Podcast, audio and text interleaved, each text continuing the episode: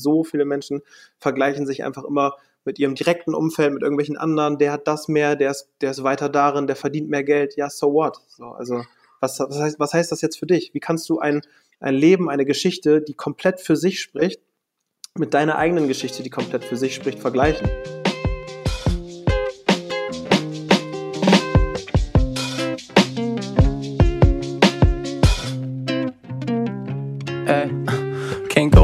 No problems. Wake me up in the morning, say what's up when I'm boring. Never look for no parties, always look for someone like you. Now I like you and your jewel missing. Had some ice cubes in the new kitchen. Guess you like me too, cause I do dishes and I never thought Daniel that I do Luckyman this. und Luis Schulze.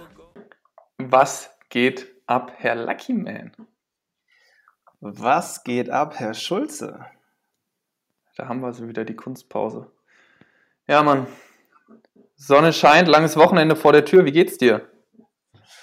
Äh, mir geht's ganz gut. Ähm, alles soweit im grünen Bereich. Ich freue mich, wenn ich nach draußen gucke, äh, dass ich gleich dann quasi auch so richtig ins Wochenende starten kann. Wetter ist geil. Ähm, let's see what happens. Wie geht's dir? Wo, woher kommt eigentlich dieses im grünen Bereich? Wo Das hat sag ich seine- echt oft? Seine Sprache kommt. Ja, Mann. Ich denke dabei immer an eine Ampel. Ich weiß aber nicht warum. Ja, ich will mir auch so manche Sachen echt abgewöhnen. Auch so dieses am Ende des Tages. Wie oft sage ich bitte am Ende des Tages? Lass mal gucken, wie oft ich heute im Laufe des Podcasts am Ende des Tages oder spannend oder sowas sage. Das sind so Ja, Basics. spannend ist ja, spannend ist ja mein Ende des Tages. Naja. Ich habe äh, ich hab tatsächlich, klassisch ausgelaufen, ähm, ich habe eine Frage, äh, so, so ganz off-topic, und zwar äh, ging mir die letztens durch den Kopf. Ähm, was für ein Typ Lehrer wärst du geworden? Typ Lehrer, okay. Ja. Also auch so, äh, welche, welche Stufe und äh, ob Gymnasium und bla, so komplett oder wie? Genau, genau, einmal komplett und dann auch, wie du auf, wärst du so dieser, dieser zu spät Komma, der Filmegucker, wärst du so der strukturierte, was würden die Kinder bei dir lernen? So, hol mal, hol mal kurz aus.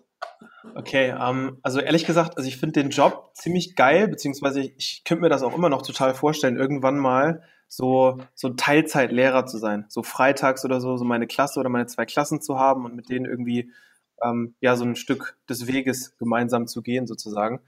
Ähm, ich glaube, am liebsten würde ich so eine, so eine Klasse nehmen, ah, die so vom Alter her irgendwas zwischen 14 und 16 oder sowas sind. Ich glaube, Okay, da also macht man komplett viel, im Krisenbereich. ja, genau, weil man da einfach viele Entwicklungen durchmacht und ich glaube, wenn man den richtigen Ansatz findet, Menschen auch sehr, sehr viel mitgeben kann. Ähm, ist, so, ist so der Gedanke, den ich dazu habe. Und ich wäre, glaube ich, so ein Lehrer, der äh, schon ziemlich streng ist so und äh, auch recht hohe Erwartungen hat, aber halt trotzdem eine gewisse oder eine, ja, einen hohen Grad an Fairness dabei an den Tag legt, logischerweise. Ich hasse nichts mehr als irgendwie Lehrer, die die da irgendwie mit zweierlei Maß messen. Das hat man ja leider auch zu oft dann irgendwie erlebt. Ähm, und ich würde halt total oft versuchen, logischerweise, das war jetzt wahrscheinlich zu erwarten, so Metaebenen drüber halt irgendwie Dinge mitgeben zu wollen. Ne? Also ich glaube, der Lerninhalt ist so das eine, aber wenn ich mich an meine Lehrer in der Vergangenheit erinnere und äh, an die positiven Erinnerungen sozusagen erinnere, ähm, dann sind es nicht unbedingt äh, die mathematischen Systeme, die mir ein Lehrer super geil vermittelt hat, sondern die Werte, die er mir dabei irgendwie vermittelt hat und das, worum es am Ende des Tages geht. Und wenn du das halt implizit schaffst, in deinen Stoff mit zu verarbeiten, dann bist du, glaube ich, ein guter Lehrer. Ähm, Welche Fächer willst du machen? ja, habe ich mich dabei auch gerade gefragt. Also möglichst so Fächer, die halt irgendwie viel Spielraum lassen. Also ich bin, ja, ich bin sowieso ja nicht so ein Fan vom aktuellen Schulsystem. Äh, das Thema machen wir jetzt aber am liebsten oder am besten mal nicht auf. Aber ich, ich würde halt am liebsten irgendwie so ein Fach äh, äh, ja, lehren wollen, was tatsächlich so in Richtung ähm, Leben, Leben geht. Äh, so ein, so ein bisschen broader, ne? So dass du halt auch mal so, ja, wie schließe ich denn jetzt eine Versicherung ab? Äh, was mache ich denn? Worauf muss ich achten, wenn ich ausziehe? So, also die typischen Dinge, die im, im wahren Leben halt irgendwie total wichtig sind und die man in der Schulzeit Lass uns mal- lass- wenig behandelt. So. Lass uns mal in dem normalen Rahmen bleiben. Bist du so Typ Bio oder Typ Mathe? So, sowas will ich. Scheiße. So, sowas brauchen wir. Ja, mit Leben, da kann ja jeder sagen. Ähm, von daher, so, so richtig klassisch. So, so, ein Referendar. Was, so, wärst du so der Typ gewesen, der so fünf Minuten die Klasse vorbereitet und, und dann so die Tafel aufklappt und die Gruppentische schon hingestellt hat und die Namensschilder? Oder äh, und dann seinen Biounterricht durchzieht? Oder wärst du so der, der schon beim ersten Mal Referendariat verkackt und dann, äh, dann keine Chance mehr hat und nochmal eine extra Runde drehen muss. Okay, ähm, also vom Fach her würde ich wahrscheinlich irgendwie dann so in Richtung Deutsch oder Geschichte oder sowas gehen, auch wenn ich die Fächer an sich gar nicht so geil fand, aber die lassen, glaube ich, am meisten Spielraum zu, sozusagen, für äh, viel links und rechts. Du hast viel so Interpretation und viel so, was lernt man daraus und sowas. Das hat man, glaube ich, da krasser, als wenn du jetzt irgendwie so Physik oder Bio oder Mathe oder sowas hast. Ähm, und ja, grundsätzlich wäre ich auf jeden Fall ein unglaublich unvorbereiteter, spontaner Lehrer. Äh, ich glaube, wenn es darauf ankommt, so Referendariat und so immer on point. Aber jetzt nicht so der, der übelst akkurat jede, jede Stunde irgendwie vorbereitet hat. Äh, das äh, kann ich mir, da sehe ich mich absolut nicht. Wie ist bei dir? Ja, ich habe auch, also ich hätte ähm, richtig Bock auf so Sportgeschichte. Ich stelle mir den Alltag von einem Sportgeschichtslehrer schon ganz geil vor. Sport so, weil, keine Ahnung, macht Bock und Geschichte auch aus dieser Laberkomponente und weil ich es auch irgendwo interessant finde. Und wäre auch, glaube ich, genau wie du da so dieser Typ, der fünf Minuten äh, zu spät kommt und dann erstmal nicht mehr weiß, was die Leute als Hausaufgaben auf hatten, aber immer so dieses Pokerface bewahrt und voll so tut, als würde er komplett wissen, was abgeht. Ähm, ich glaube, dass diese Stärke verbindet uns irgendwie beide, äh, dass man uns das nicht so allzu schnell anmerkt. Ähm, das das wäre auf jeden Fall. Und ich würde krank so dieses äh, Wettbewerbsdenken untereinander pushen, glaube ich. Auch wenn es nicht. ich hätte eine vollkommen überzogene Erwartungshaltung und ich würde krank zum Wettbewerb pushen. Ähm, ist vielleicht nicht die beste Art und Weise äh, für als Lehrer, aber ist eher pädagogisch wertvoll an der Stelle nicht. Ähm, aber ich glaube, das liegt einfach so in meinem Naturell und dann würde ich das auch einfach so stumpf da, da reinbringen, auch wenn es vielleicht nicht clever ist. Aber deswegen bin ich ja auch in der Art und Weise kein Lehrer geworden. Aber hättest du da Bock aber, drauf? So? Also wäre das ein Ding? Ich hätte Bock drauf, aber nicht in der, in der Schulform, wie sie heute stattfindet, ähm, sondern, keine Ahnung, ähm, das Wissen eher über andere Formen zu vermitteln, über Sport, über, über mh, hm, andere Institutionen, über, keine Ahnung, Ehrenamt, über äh, Freizeiten und sowas. Also wo du quasi Leute ähm, nicht in diesem Schulkontext direkt lehrst oder ihnen was beibringen darfst, sondern außerhalb dieses Kontextes. Mhm. Aber ich glaube, dieses etwas weitergeben zu wollen, ist schon eine recht präsente ähm, präsentes Ding, ja. Okay. Ja, ich finde, ich, ich habe ja immer dieses Ideal im Kopf. Ich glaube, das habe ich dir auch schon ein paar Mal erzählt. Es klingt immer ein bisschen affig, aber ich habe das echt als richtiges Bild vor Augen. So irgendwann, wenn man halt äh, meinetwegen halt auch schon deutlich älter ist, also keine Ahnung, lass es 60, 70, 80 so 27. Sein. Ja, genau, 27. Nee, äh, ich habe das voll vor Augen, dann halt so ein Typ zu sein, ähm, wo junge Leute einfach mal Bock drauf haben, so auf eine Tasse Tee oder so vorbeizukommen und einfach mal ein bisschen zu quatschen und äh, so ein bisschen, äh, ja, Fragen zu beantworten dann so, ne? So, ja, wie hättest du das und das gemacht? Wie ähm, geht, würdest du mit der und der Situation umgehen? In der Hoffnung, dass man selbst halt zu dem Zeitpunkt ein super erfahrener, äh, weiser Mensch ist. und ähm, dann halt den Menschen auf dem Wege was zu vermitteln und Leute dann auch so auf ihrem We Lebensweg zu begleiten. Das ist für mich so ein mega krasses, vielleicht ein bisschen affiges, aber auf jeden Fall so ein krasses Bild, wo ich so denke, ey, das würde mir mega viel geben, wenn ich äh, in der Stage in meinem Leben quasi total viel vermitteln könnte, weißt du? Ja, das Bild äh, finde ich cool. Es gibt auch ein Buch zu, wo genau das quasi stattfindet. Äh, Dienstags bei Mori heißt das. Mori. Ähm, Wer hätte das gedacht, aber, dass dir da wieder ein Buch zu einfällt? Geil. Tatsache. Hast du noch einen Quote dazu? Nein. Ähm, ich glaube aber tatsächlich, dass die Eltern der Kinder, die dann zu dir kommen, dich für etwas komisch halten ja, können. Eben. Deswegen sage ich auch, komisch. So, ja, ich gehe einmal die Woche zu so einem 75-Jährigen und trinke dann eine Tasse Tee. Okay, was ist das denn? Glaubst du, dein, glaubst du deine, dein Bart wird irgendwann so weiß? Ich hoffe. Das wäre geil. Sonst kann man ja gar nicht weise sein, glaube ich, oder? Das ist doch Grundvoraussetzung ja. zum weise sein. Ja, Mann. Okay, aber bevor wir hier ähm, allzu weit abdriften, nach der glorreichen Folge mit, mit Sven Rittau, ähm, auf die wir echt gutes Feedback bekommen haben, scheint tatsächlich ganz gut anzukommen, äh, den einen oder anderen Gast nochmal mit dazu zu holen, ähm, der auch eine etwas andere Sicht oder einen anderen Kontext hat, vielleicht auch schon ein bisschen mehr gerissen hat. Ähm, und dementsprechend, äh, ja, nach dieser Folge darfst du mit dem nächsten Thema knüpfen, Herr Luckyman. Genau, also zu dem Thema Sven Rittau nochmal echt geil. Vielen, vielen Dank für das viele Feedback wieder. Also bleibt da bitte so. Das ist geil. Nochmal an die, an die Community, auch wenn ich dieses Wort nicht mag.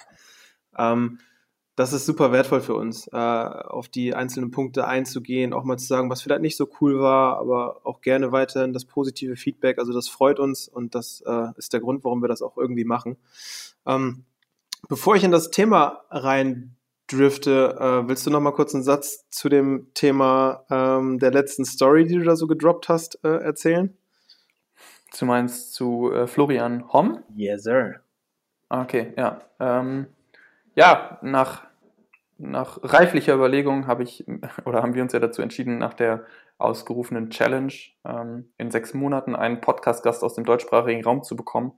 Ähm, nach den, sagt man, Einsendung, keine Ahnung, oder beantworteten Frage in der Instagram-Story, ähm, ist es nun Florian Homm geworden, ehemaliger ähm, Hedgefonds-Manager weltweit, einer der reichsten Deutschen gewesen, etc., der ähm, hier und da auch ein bisschen was auf Instagram macht und den wir jetzt versuchen in den nächsten sechs Monaten, wir wissen noch nicht genau wie, aber zumindest in unserem Podcast zu bekommen. Ähm, ja, das war so die äh, Podcast Guest Challenge und äh, ich bin sehr gespannt, was wir uns da einfallen lassen. Sehr gespannt, sehr gespannt. Und äh, ich bin auch sehr gespannt, äh, welcher Podcast-Gast vielleicht ganz zeitnah noch bei uns in den Podcast reinkommt. Punkt, Punkt. Boah, das Punkt. war. wow. okay. Lass, nee, uns, also, lass uns starten. Lass uns starten, Herr Schulze. Ähm, ich habe ein Thema mitgebracht. Und äh, wer hätte das gedacht, genau. Äh, und das Thema ähm, möchte ich mal einleiten mit, äh, kennst du diese Menschen, die, wenn sie das Monopoly-Game verlieren, komplett abgefuckt sind und der Tag für sie gelaufen ist? Okay, Tobias Beck. Nein, also ähm, ja, die kenne ich tatsächlich. Und äh, warum Tobias Beck? Ich glaube, er hatte das in seiner Rede auf, äh, auf YouTube äh, zu den vier Menschentypen, hat er, glaube ich, genau die Frage gestellt. Ähm, und ja, diese Personen kenne ich. Und ja, ich würde mich auch zu ein, einer solchen Person zählen. Vielleicht nicht mehr ganz, aber in der Vergangenheit auf jeden Fall zu einer dieser Personen zählen, ja. Okay. Ja, tatsächlich hat Tobias Beck das äh, in seiner Vier-Menschen-Typen-Rede äh, so ziemlich genauso gesagt. Das war auch ein bisschen die Inspiration für das Thema, ähm, auch wenn es ein bisschen in eine andere Richtung geht. Und zwar möchte ich über Siege und Niederlagen mit dir sprechen. Ich finde es halt ein super spannendes Thema, sich mal so auf der Zunge mhm. zergehen zu lassen. Was ist eigentlich ein Sieg? Was ist eine Niederlage? Wir haben auch viel über Pyrrhus-Siege in den letzten Folgen schon gesprochen. Was ist das eigentlich genau? Und äh, wie, wie gehst du, wie gehe ich, wie gehen wir ähm, mit Siegen und Niederlagen um? Und was ist am Ende wertvoll und was nicht. Und ähm, genau, das Thema würde ich gerne so ein bisschen äh, breit machen und würde einfach mal ähm, starten mit, was ist eigentlich ein Sieg? Also wie definierst du für dich einen Sieg? Boah, gleich eine starke Einsteigerfrage. Hm. Ich glaube, wenn ich jetzt mal ganz theoretisch denke, wie ich es mir gerade in meinem Kopf zusammenbaue, würde ich behaupten, das ist hm, wenn eine Handlung die beabsicht, den, beabsichtigten, den beabsichtigten Output, ähm, den ich mir vor der Handlung versprochen habe, ähm, ja, wenn es das, den beabsichtigten Output äh, hat. Ist das wirklich so? Also siehst du das wirklich so oder ist das für dich die theoretische Definition? Hast du dann jedes Mal wirklich das Gefühl eines Sieges? Ich frage das, weil ich packe, und ich weiß, dass das Mindset-mäßig nicht unbedingt das Optimum ist, aber ich packe Sieg oftmals in den Kontext eines Wettbewerbs, der nicht unbedingt mit mir selbst stattfindet, sondern vor allen Dingen mit anderen. Ja. Ich würde, ähm, beziehungsweise, wie sage ich es? Also ich würde schon behaupten, dass ein Sieg auch für dich alleine passieren kann. Ähm, aber dass quasi dem ein Wettbewerb mit dir selbst gegen vorausgeht. Das heißt, ein Sieg ist vielleicht schon etwas, was du hm, über andere erlangst, aber die Frage ist, ob andere in dem Fall ein Kampf gegen dich selbst ist oder wirklich ein Kampf gegen andere. Deswegen glaube ich, dass ähm, ich das schon so sehe, dass wenn du quasi eine, äh, eine Handlung beabsichtigst und dann das Ergebnis hast, zum Beispiel um 4.30 Uhr aufzustehen und äh, dann irgendwie, keine Ahnung, eine Runde Sport zu machen, dass das ein Sieg ist. Da haben aber jetzt andere nichts mit zu tun, sondern dass das ein Sieg über dich ist. Das heißt, klar ist ein Sieg etwas, was mit ähm, einer, vielleicht einer dritten Person zusammenhängt, aber diese dritte Person kann, kannst du auch selbst sein äh, in deinem Gedankenkonstrukt und müssen nicht zwangsläufig andere sein. Deswegen würde ich schon sagen, ich kann über mich selbst oder kann ja, gegenüber mir selbst Siege erlangen. Okay, finde ich cool und würde ich, wie gesagt, in der Theorie auch voll mitgehen. Nur wenn ich jetzt so von der Emotion her sprechen müsste, müsste ich halt wirklich sagen, so für mich ist so ein klassischer Sieg und die Emotion, die damit einhergeht, sehr verbunden damit, so gegen jemand anders zu gewinnen. Aber ähm, sicherlich ist das, was du da sagst, äh, wahrscheinlich sogar der bessere Weg. Ähm, damit einhergehend, aber unumgänglich das Wort Pyrrhus-Siege. Wir haben es jetzt ja auch schon mehrmals irgendwie in den Podcasts hier und da mal so erwähnt. Pyrrhus-Sieg ist ja im Prinzip nichts anderes als äh, ein Sieg, auf dem du nicht aufbauen kannst. So klassisch nach dem Motto, äh, den Kampf gewinnen, aber den Krieg verlieren sozusagen. Ähm, was fällt dir dazu ein? Was sind so deine Gedanken dazu? Mhm. Nochmal, nochmal zu dem Punkt davor zurück, warum ich das sage. Ich habe, beziehungsweise ich mache mir total häufig Gedankenspiele. Ähm, selbst in Situationen, wo es, wo es quasi nicht gegen andere geht, mache ich mir quasi daraus ein Gedankenspiel und tue so, als würde ich gerade gegen jemand andere das tun.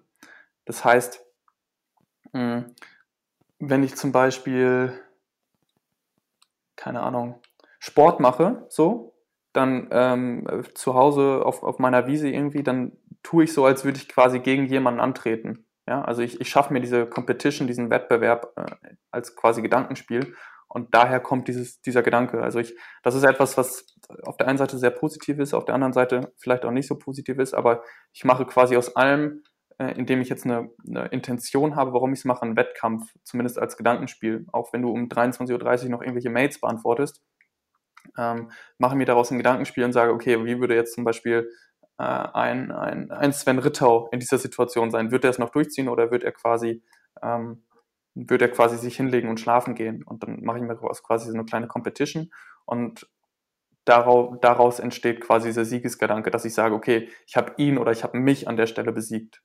Ähm, wobei, und jetzt kommt die Brücke zum zweiten Punkt, daraus natürlich auch die Gefahr von Pyrrhussiegen ähm, besteht. Ich glaube, sie ist noch stärker gegeben, wenn du gegen andere antrittst, weil gerade wenn du äh, ja, Situationen hast, wo du einen Sieg erlangen möchtest, aber den Sieg nur erlangen möchtest, um gegen andere zu gewinnen und nicht ähm, aus, deinem, aus deiner Lust zu gewinnen heraus, dann bist du sehr, sehr schnell in diesem Pyrrhus-Sieg-Ding, dass du quasi diesen Sieg nicht aus, aus innerer Haltung, sondern aus dem falschen Motiv, aus der äußeren Erwartungshaltung oder dem äußeren Druck, den du auferlegt hast, erlangst. Und die Gefahr und dieser, der Grad, der dazwischen liegt, ist recht schmal mm, und, und den gilt es irgendwie zu, ja, zu managen, glaube ich.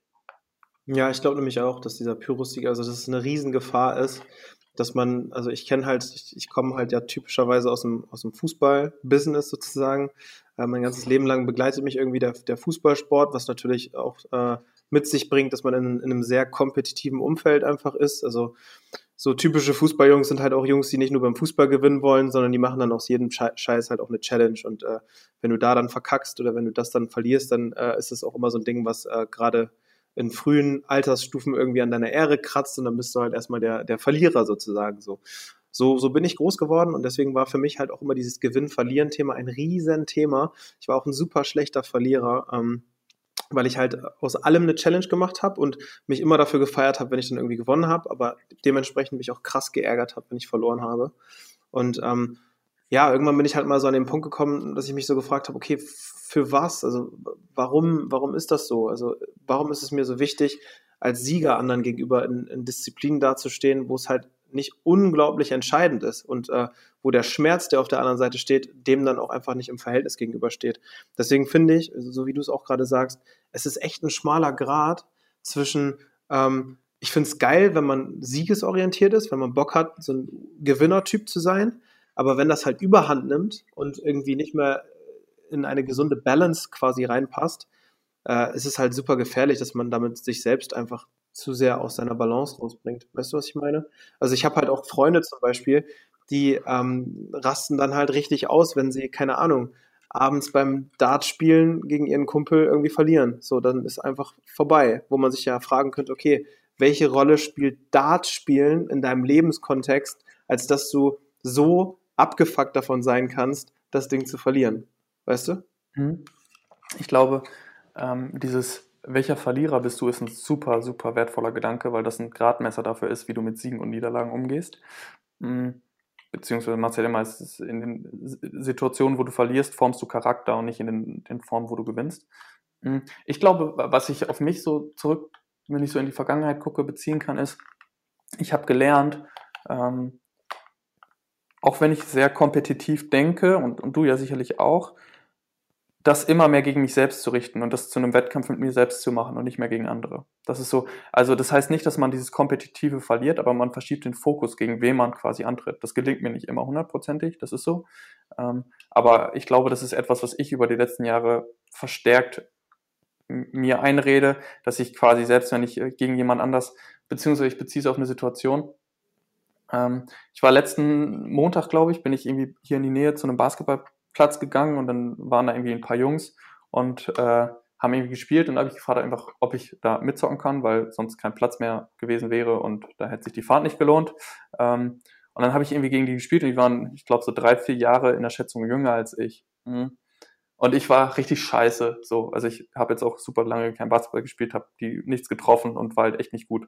Ähm, und da sagte der eine dann in sagte der eine dann im einen Angriff so, ja, der spielt eh nur ab, weil so ich, ich, ich wollte halt andere in gute Position bringen, damit ich nicht den Wurf verkacke so.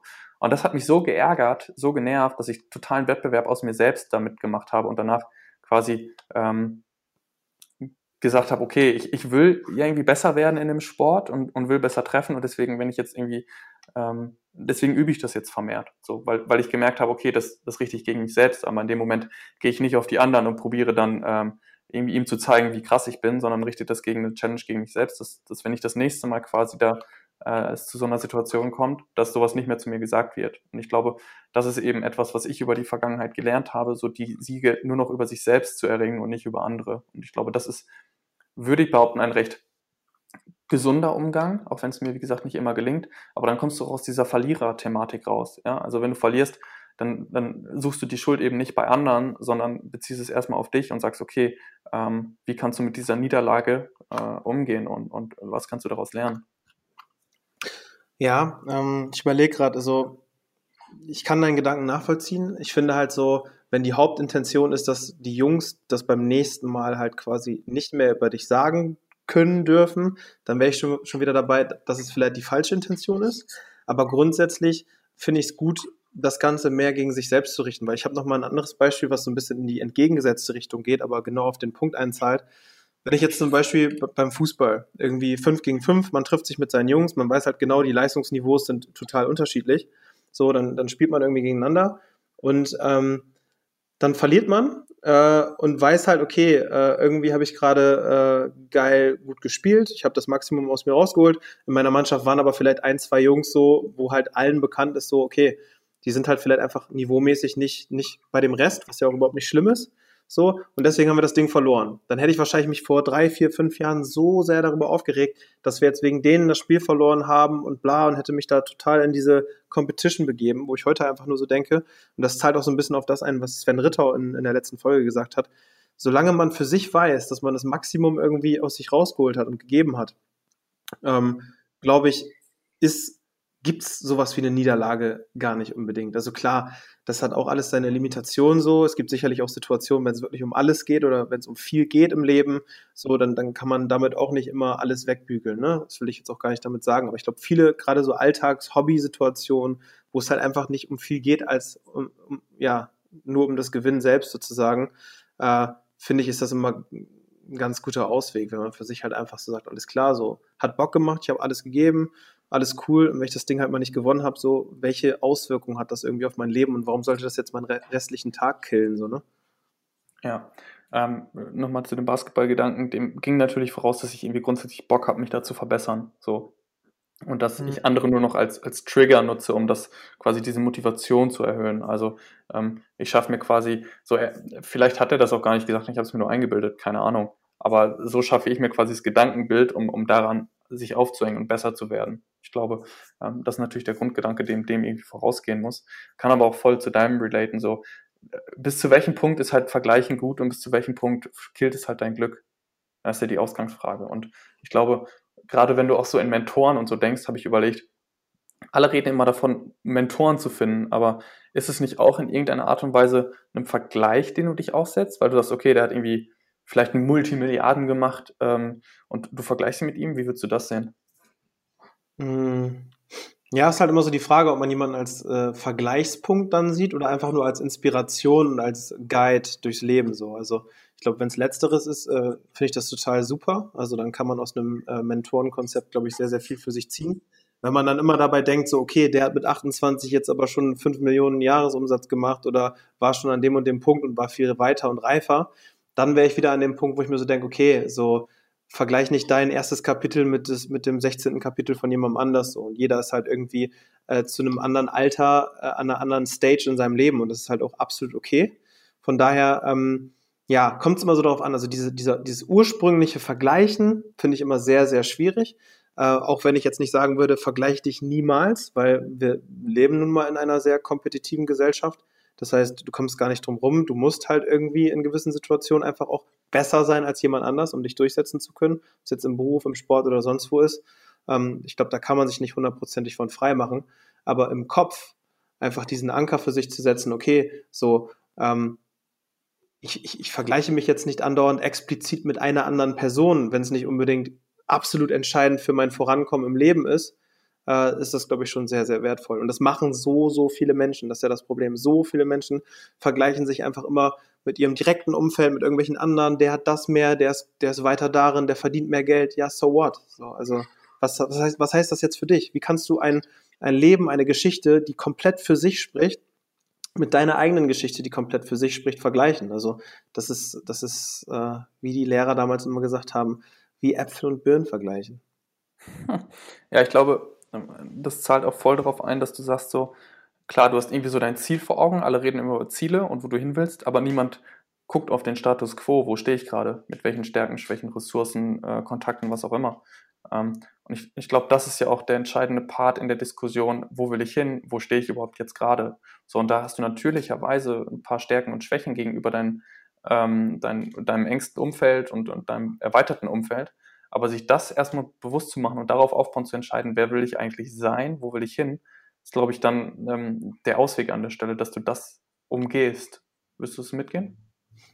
Ja, ich überlege gerade. Also definitiv, definitiv. Also es ist ja auch immer so, äh, womit, also wenn du dich mit jemandem vergleichst, womit vergleichst du dich eigentlich in dem Moment? Du vergleichst dich ja quasi mit, mit, mit, mit dem absoluten äußeren Erscheinungsbild und dem, was nach außen hin irgendwie wirkt. Keine Ahnung, was sind da die typischen Merkmale?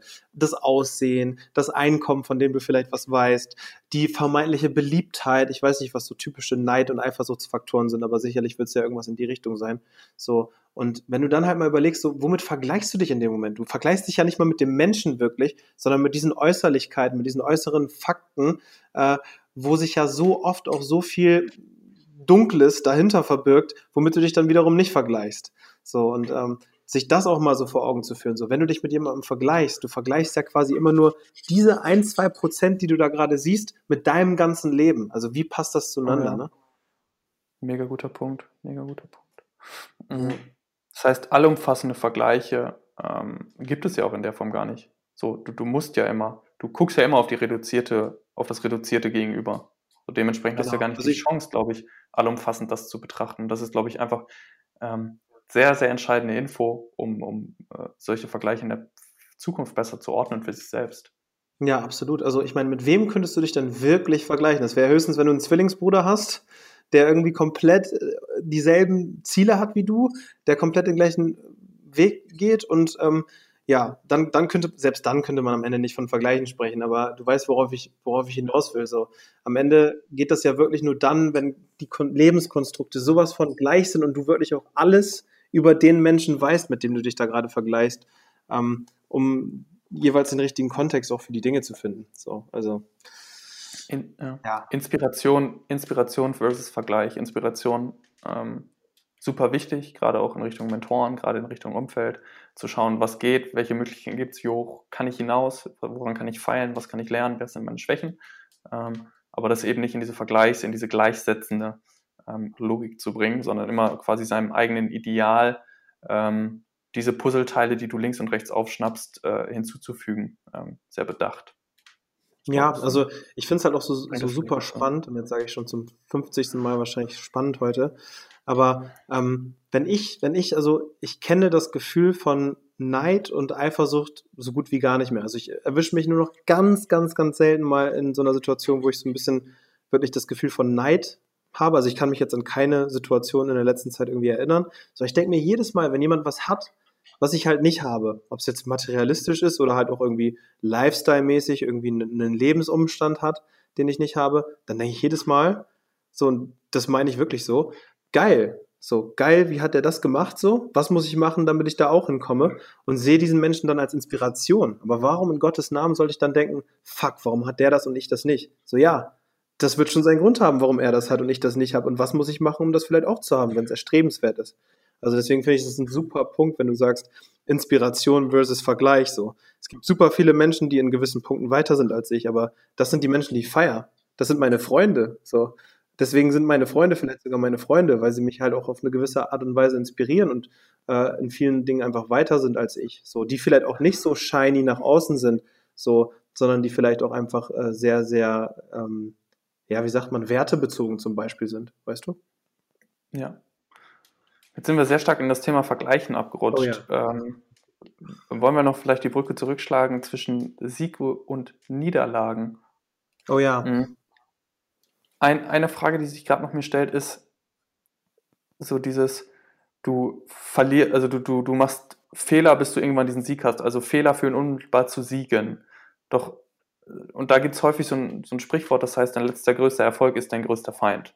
Ja, weil, weil mhm. quasi dein Erfolg dich nicht weiter antreibt und Niederlage entsprechend Sachen sind, aus denen du lernen darfst und lernen kannst und weiter nach vorne kommst. Ähm, mhm. Wie stehst du zu dieser Aussage? dein letzter größter Erfolg ist dein größter Feind. Ich finde, das ist eine super Aussage. Also das ist für mich wirklich ein Key Learning. Spannend. Eine spannende. Sehr, sehr spannend. Ja, weil ich bin einfach der Meinung, ähm, im Fußball merkst du das halt auch ganz oft. Ich relate heute oft zum Fußball. Ähm, so, es interessiert halt keinen mehr, ob du jetzt letzte Woche auf dem Platz eine geile Leistung hingelegt hast. So, da kannst du dich gerne die Woche drauf für feiern, aber wenn du dann halt scheiße spielst, dann wird in der Woche erstmal jeder darüber reden, dass du scheiße gespielt hast. So, das heißt, ähm, Fußball ist halt ein krasses Tagesgeschäft und ich glaube, das kann man sehr aufs, äh, aufs Leben auch beziehen. So, wenn ich mich zu sehr dafür feier, keine Ahnung, ich kann mir heute auch nichts mehr dafür kaufen, dass ich ein gutes Abi gemacht habe. So, das kann ich Leuten erzählen und dann denken die, oh krass, aber heutzutage bringt mir das halt alles nichts mehr. Das heißt, hätte ich mich äh, von vornherein oder irgendwann mal darauf ausgeruht, und hätte halt nicht weitergemacht, dann hätte mir das alles nichts gebracht. Sprich, ähm, ich glaube, diese Kontinuität, also man sagt ja immer so Konstanz über Brillanz, ist super, super entscheidend. Und so Erfolge sind halt so Momentaufnahmen, äh, aber nichts, was, was dir halt für immer sozusagen äh, diesen Drive aufrechterhält von alleine. Du musst halt immer was dafür tun. Ja, und vor allem, ich glaube, du kannst relativ schnell zu dem Punkt kommen, dass du sagst, es ist unfair, dass das nicht mehr gilt. Doch die, die Essenz ist halt nicht, dass es unfair ist, sondern dass das Leben ähm, eine Entwicklung insgesamt ist, dass es ein Gang ist, dass es ein, ein, von A bis Z, von Alpha bis Omega und die Weiterentwicklung die Quintessenz ist, die, die stetig stattfindet. Und deswegen glaube ich auch nicht, dass es unfair ist, wenn man sich für deine Siege von gestern nicht freut, sondern es einfach ähm, der, der Gang des Lebens. Auch wenn du natürlich, wenn du Meilensteine auf deinem Weg erreichst, diese natürlich zelebrieren darfst. Ähm, es aber nicht darum geht, quasi sich darauf auszuruhen, sondern sich stetig weiterzuentwickeln. Man sagt ja auch so gern so, eine Blume, die nicht wächst, die stirbt. Und ich glaube, das ist eine ganz treffende Metapher in dem Kontext. Hm. Was mir extrem geholfen hat, war äh, Ziele hm, nicht mehr als Endziele zu definieren, sondern als Startziele. Das heißt, wenn du ähm, die und die Person kennengelernt hast, das ist nicht das Endziel und sagst herzlichen Glückwunsch, ich kenne jetzt diese Person, bin mit ihr befreundet oder habe so und so viel Umsatz gemacht oder, oder ähm, so und so viele Jahre in einer Beziehung gewesen, sondern zu sagen, ah, wenn ich diese Person kenne oder ähm, so lange in einer Beziehung bin oder so viel Umsatz mache, eröffnen sich dadurch ganz neue Möglichkeiten. Und ich finde das in dem Kontext super wertvoll, ähm, als, als Definitionssache. Das heißt, alle Ziele, die ich mir stelle, sind in irgendeiner Art und Weise enabling für alles, was danach kommt und nicht so, so, so das Endziel. Also, keine Ahnung, du hast jetzt eine Million Umsatz gemacht, herzlichen Glückwunsch, kannst ja auch nichts verkaufen, sondern dann geht es eben darum, äh, also kannst ja schon was verkaufen, aber ähm, dann geht es eben darum zu schauen, okay, was hat mich das gelehrt, um einfach darauf aufzubauen. Und dieses, diese stetige Weiterentwicklung ist ja etwas, was in unserer Generation gefühlt sehr präsent ist und sich jeder auch zum Beispiel von Arbeitgebern wünscht. Aber wenn ich jetzt mal so in mich und mein Umfeld gucke, würde ich behaupten, lebe ich das selbst noch nicht mal zu 100 Prozent immer perfekt. zu sagen, ich möchte mich 100% weiterentwickeln. Denn mit dieser hundertprozentigen Weiterentwicklung geht natürlich auch eine Bereitschaft einher, dass du dich weiter, also dass du, dass du Schmerzen hast, immer wieder zu verlieren, zu verlieren, zu verlieren, bis du wieder einen Meilenstein erreichst. Und ich glaube, das ist so eine Scheindebatte. Ich weiß gar nicht, ob ich es in diesem Podcast schon mal gesagt habe, aber so eine Scheindebatte, dass jeder sich irgendwie dieses Ideal lebenslange Weiterentwicklung auf die Fahne schreibt, aber diesen Schmerz der Weiterentwicklung ähm, dabei umgehen möchte. Oh ja, also zu deinem ersten Punkt nochmal, ähm, das ist ja quasi noch eine etwas tiefere Ebene von dem Thema Pyrrhus-Siege, wenn du so willst. Ne? Wenn du dir Ziele setzt, die du dir sehr als Endziele formulierst, die aber nicht auf irgendwas aufbauen oder auf irgendeinen Wert oder irgendein Ideal einzahlen, sondern einfach nur Ziele sind, die für sich stehen als Endziel, dann ist es ja quasi per De Definition schon wieder ein Pyrrhus-Sieg. So, wenn du dir sagst, alles klar, oh, ich will ja. eine Million verdienen, so, und das ist jetzt mein Ziel, und das ist aber auch kein Ziel, was irgendwie in irgendeinem System quasi den nächsten Dominostein zum Umfallen bringt. Ja, was bringt es dir dann, eine Million zu verdienen? Also dann kannst du dich feiern, dass du eine Million verdient hast, aber wenn damit, und das hat Sven Ritter ja auch beim letzten Mal ganz cool auf den Punkt gebracht, wenn dahinter kein Warum steht und nicht irgendwie äh, ja ein Ziel steht, warum, was willst du mit dieser Million machen? Warum, warum ist das dein Ziel? Was willst du dir, dir damit äh, ermöglichen? Dann macht das ganze äh, Thema ja schon wieder keinen Sinn mehr. Also von daher ist es nochmal eine coole Ebene zum Thema ähm, Pyrrhus-Siege. Sehr gut, sehr gut. Ich habe gerade noch mal den Gedanken äh, geschafft, ähm, so, wie stehst du zu diesem Thema, ähm, sich seine Wettkämpfe auszusuchen? Also, ähm, was, was, was sollte man wirklich als Wettkampf sehen? Und was ist vielleicht per Definition Wettkampf, aber du, per, du für dich persönlich siehst es einfach nur als enjoyable thing, so, also als, keine Ahnung, ich, ich spiele jetzt Fußball mit meinen Jungs so und für mich ist das jetzt gerade kein Wettkampf, weil mir macht es einfach Bock zu zocken und was dabei rauskommt, ist mir egal, mäßig. So, ähm, wo, wo, wo würdest du da die Grenze ziehen und wie stehst du dazu? Oder sagst du, okay, ich, es gibt ja auch diese typischen Menschen so, ähm, die einfach sagen, ey, ich bin wettkampfhungrig, ich bin siegeshungrig, ich mache aus allem eine Challenge. Und die Frage ist halt immer so, wie gesund ist das äh, oder wie gefährlich? Mm. Ich, glaube, dass es nicht pauschal schlecht ist, aus eine Challenge zu machen, sondern die Frage ist, was erreichst du damit? So, das ist auch wieder, glaube ich, ein Glücks- und Zufriedenheitsgame, wenn du mit deinen Jungs zockst und, und ähm, es dir um den Moment geht, um das bloße Zocken kannst du daraus Zufriedenheit und Glück erlangen. Ich glaube, du kannst aber in der gleichen Situation auch aus dem Sieg eine gewisse Zufriedenheit erlangen. Ich glaube, das ist immer noch sehr typen, also es ist typenabhängig, Wobei ich nicht vollkommen ausschließen würde, dass die Leute, die, ähm, und dazu zähle ich mich, sehr, sehr kompetitiv auch in solchen Umfeldern sind, dass diese ähm, dann hundertprozentig glücklich sind, wenn sie da auch den Sieg erlangt haben. Ja, also das würde ich nie komplett ausschließen. Ich glaube aber, dass du bis zum gewissen Grad quasi ähm, auch die, das Glück und das Zufriedenheit aus dem Sieg erlangen kannst. Was ich nochmal in der Diskussion als Metapher super cool finde, ist ähm, so das, das Modell eines Adlers. Wie setze ich einen, einen Adler Ziele oder wie wählt er Ziele aus? Es ist nichts, das quasi, ähm, also ein Adler fliegt nicht auf, auf bereits tote Ziele, sondern er fliegt ganz gezielt auf einen, keine Ahnung, was essen die Fische, ähm, sieht einen Fisch, fliegt ganz genau drauf zu, hat ja ein super gutes ähm, Sinnempfinden, kann sehr gut sehen und kann quasi aus zwei Kilometern Sturzflug gezielt sein Ziel fressen, so, und dann erreichen. Und dann ist er wieder oben in der Lüfte und entspannt erstmal. Wohingegen ein Geier ähm, sich immer an den toten Zielen aufhängt oder an den toten Tieren, die schon längst gekillt worden sind. Und ich glaube, das ähm, kann man super gut auf die Ziele übertragen, indem man sagt, okay, welche Ziele und, und welche Siege und welche Schlachten, hast du es eben genannt, wähle ich eigentlich aus, die schon gar keine Schlachten mehr sind, die schon längst verloren sind ähm, und die schon vergangen sind und welche Schlachten, wo es sich auch wirklich lohnt zu kämpfen, wie der, wie der Adler, wirklich lohnt äh, zu investieren, wähle ich bewusst aus. Und ich glaube, da ist die Quintessenz auch wieder das Bewusstsein. So, über wie viele Dinge, der, die du am Tag tust und, und in, in, den verschiedenen Lebensbereichen, bist du dir sehr bewusst darüber, dass du da jetzt einen Sieg erlangen möchtest. Denn die Gefahr, die ich auch äh, bei mir ist so sehe, wenn du hochkompetitiv äh, bist und aus allem probierst, einen Wettkampf zu machen, dann tanzt du halt auf allen Wettkämpfen und wirst unzufrieden, weil du keinen richtig gut gewinnen kannst. Ja, weil du alle so halb gewinnen wolltest, aber dich jedes Mal der schlägt, der sich nur das einzelne Ziel gesetzt hat ähm, und diese einzelne Schlacht und die gezielt gewinnen will. Das ist, glaube ich, auch so ein Fokusding und deswegen ähm, ist das, glaube ich, etwas, was man mit dieser Metapher sehr gut für sich aufschlüsseln kann oder ich für mich aufschlüsseln kann, zu sagen, okay, ähm, welche Kämpfe will ich jetzt eigentlich kämpfen und was bringt mir wirklich was und dann nicht, die Gefahr ist immer, glaube ich, zu viel zu machen und nicht zu wenig. So, also dass oh ja. man zu viele Kämpfe gewinnen will.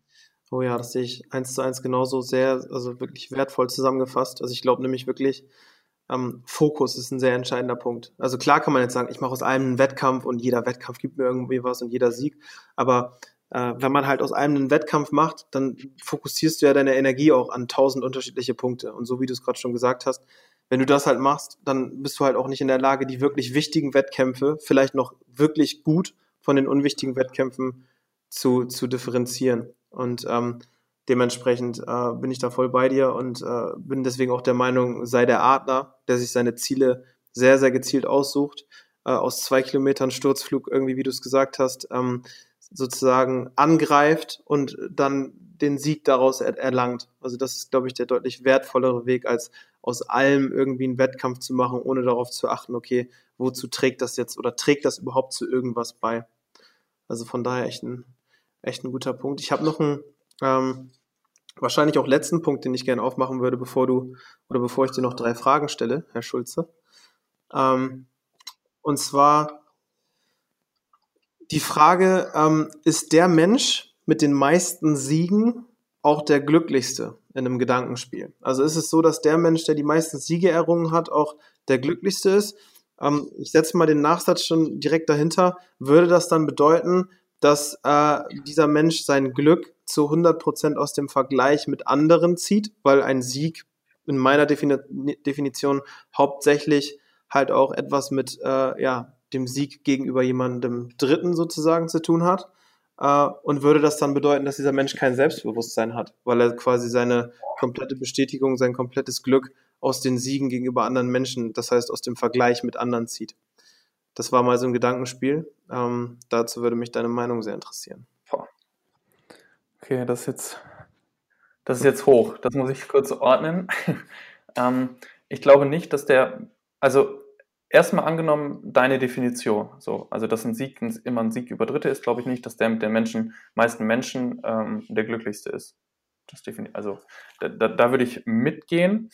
Mm, und würde auch, ich glaube, zustimmen im weitesten Maße, dass er dann oder dass diese Person dann zu sehr die Bestätigung aus dem Außen ähm, sucht und quasi ähm, selbstbewusst werden im Selbstbewusstwerden ist. Also quasi immer äh, etwas werden muss, um überhaupt zu sein. So, das, das würde ich schon zustimmen.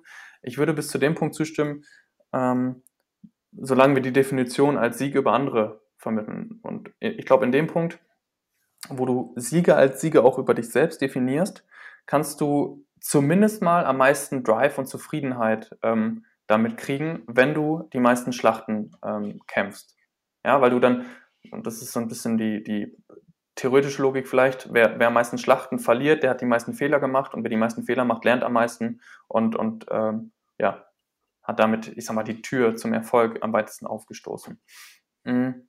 Bin mir aber gerade nicht sicher, auch wenn man die Siege selbst über sich definiert, ob das zu Glück führt. Weil tatsächlich, du, ich glaube, immer wenn du über Sieg und Niederlagen sprichst, bist du in immer etwas, was in Zufriedenheit stattfindet.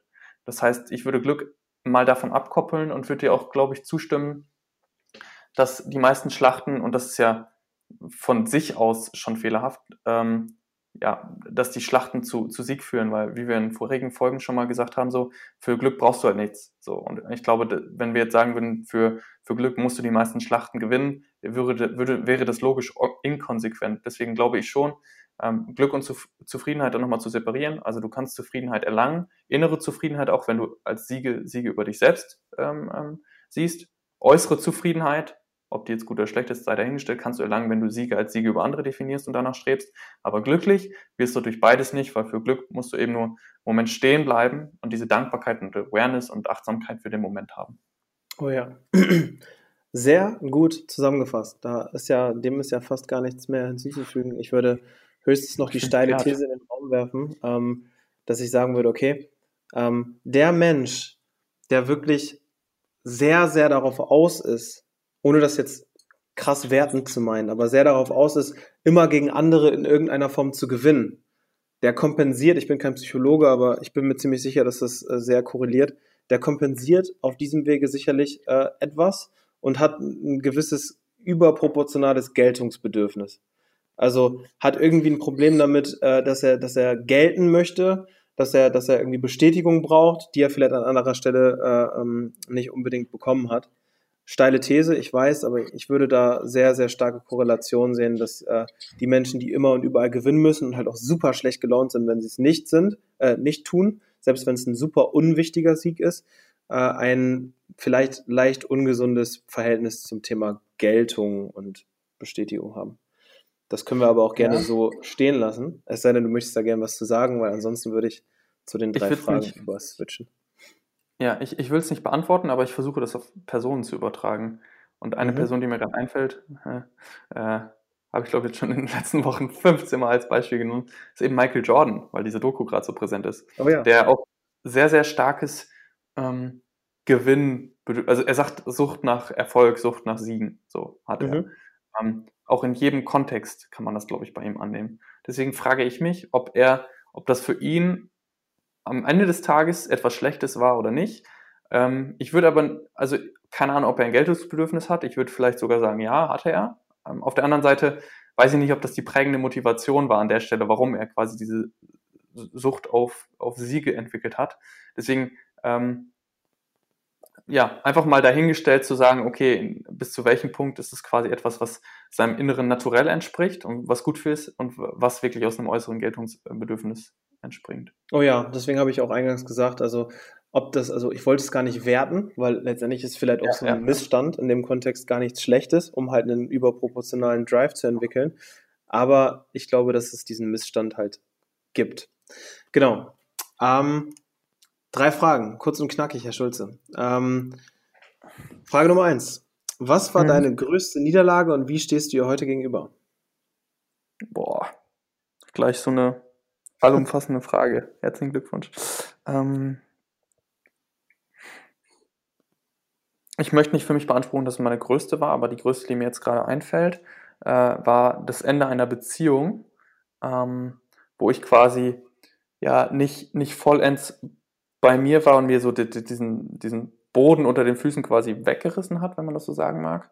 Und ich das als sehr, sehr starke Niederlage ähm, empfunden habe. Mm.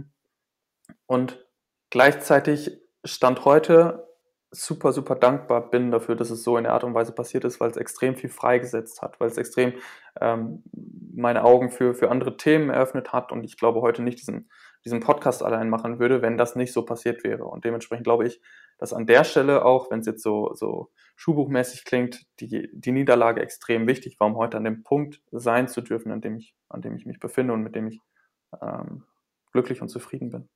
Okay, cool. Ähm, Frage Nummer zwei. Hat sich ein Sieg schon mal wie eine Niederlage für dich angefühlt? Und wenn ja, hast du dafür gerade ein Beispiel parat? Mm. Ja, definitiv. Würde ich, würde ich schon unterschreiben. So typischerweise dieses Argumentationsding, glaube ich, wenn du äh, eine Argumentation gewinnst und am Ende des Tages denkst, ach fuck, eigentlich, so wenn ich jetzt mal wirklich tief in mich hineinhöre, dann bringt es mir nichts, diese Argumentation so zu gewonnen zu haben, weil ich weiß, dass selbst wenn wir es so machen würden, wie ich zum Beispiel vorgeschlagen habe, äh, es nicht zum Erfolg führen würde. Aber in dem Punkt ich dem gegen anderen Argumentierenden überlegen war und diesem Reiz verfallen bin, dieser Emotion verfallen bin, unbedingt gegen ihn oder sie irgendwie die Argumentation gewinnen zu wollen, in Anführungsstrichen.